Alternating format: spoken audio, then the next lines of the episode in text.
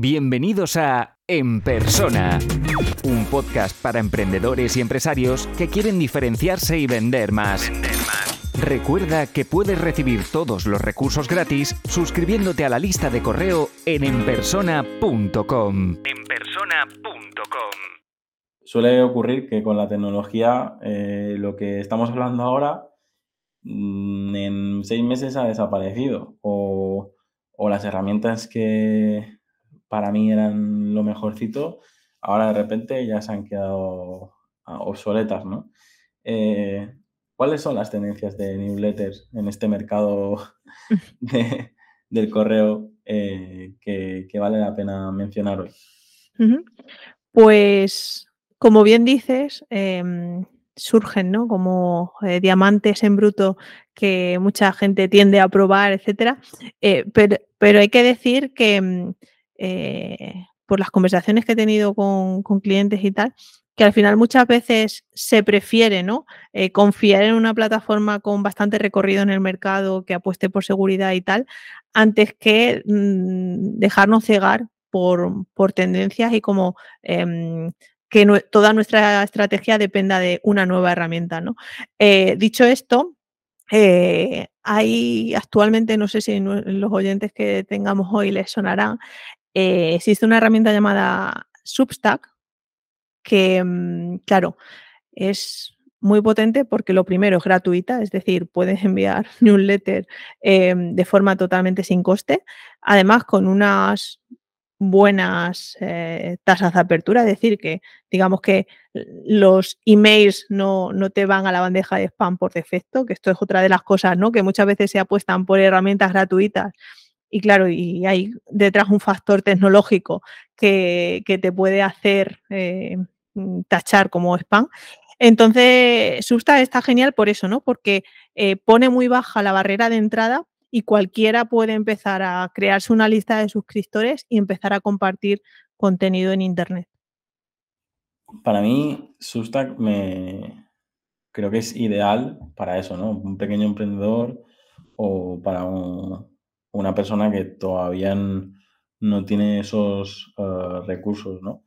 Pero es un poco lo que hablábamos antes, ¿no? Que, estás limitado a según qué funcionalidades no, mm. no, las, no, las tienes, ¿no? Tienes un poco lo que comentábamos antes de que tienes que tener muy claro tu objetivo y, apostar por, por, una cosa o la otra, porque al final siempre depende, ¿no? No creo que exista una herramienta que lo tenga todo, ¿no? Que sea eh, rápida, que sea gratis, que sea...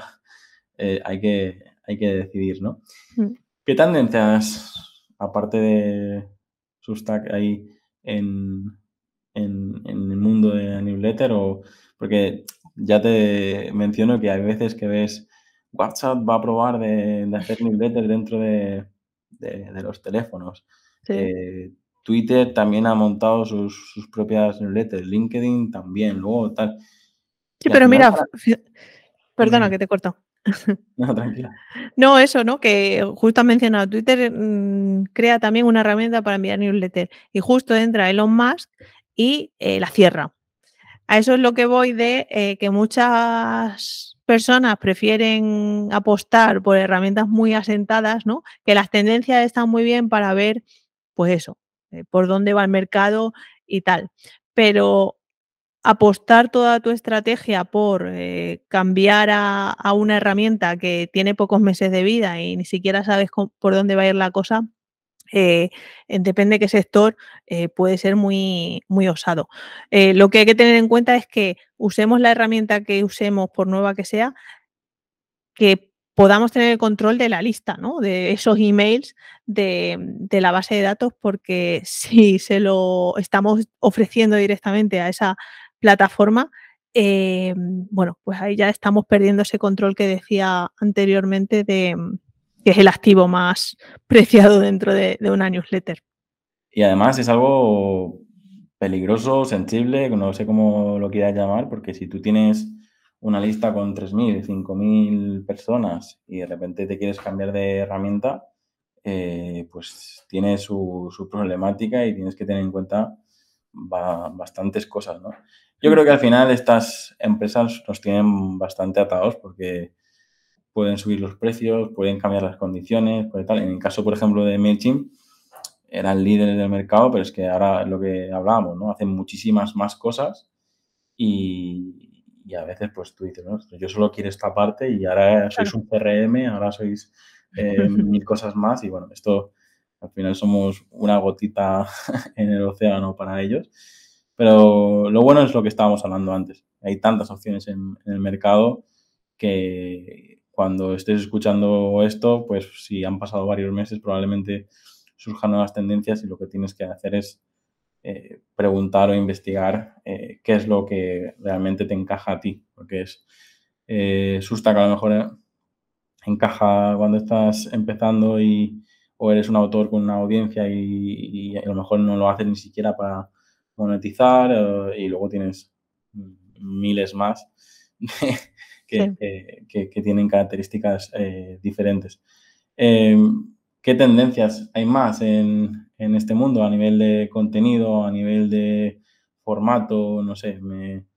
yo es que he visto de todo, ¿no? Eh, desde la newsletter kilométrica que necesitas toda la mañana para leértela, a una newsletter que a lo mejor tiene dos frases. Hubo una que me, no, no, no, es que me gustase, pero sí que la recuerdo y era como, hoy, no, hoy te envío esta newsletter de dos frases para que tengas tiempo de pensar y dedicarte a, tus cosas o algo así, ¿sabes? Era, como...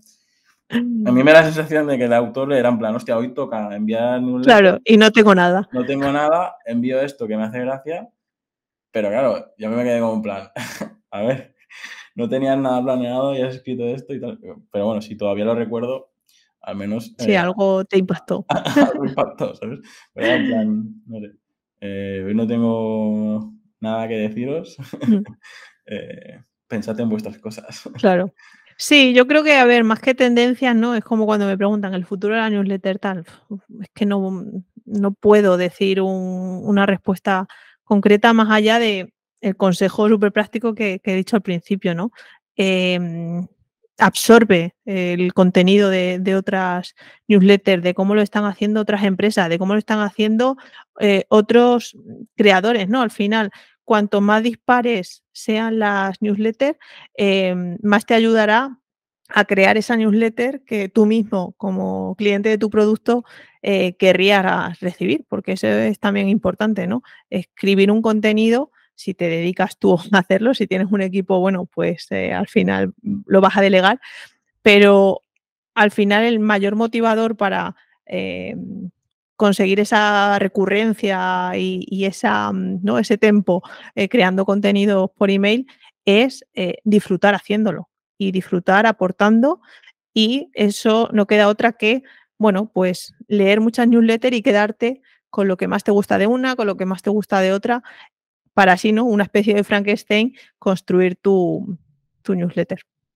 Y, sobre todo iterar. Lo bueno que tiene también el email es que igual estás unas semanas probando algo, no ves que te funcione, ¿no? No ves que acompañe esas métricas que hemos hablado y puedes cambiar de la noche a la mañana.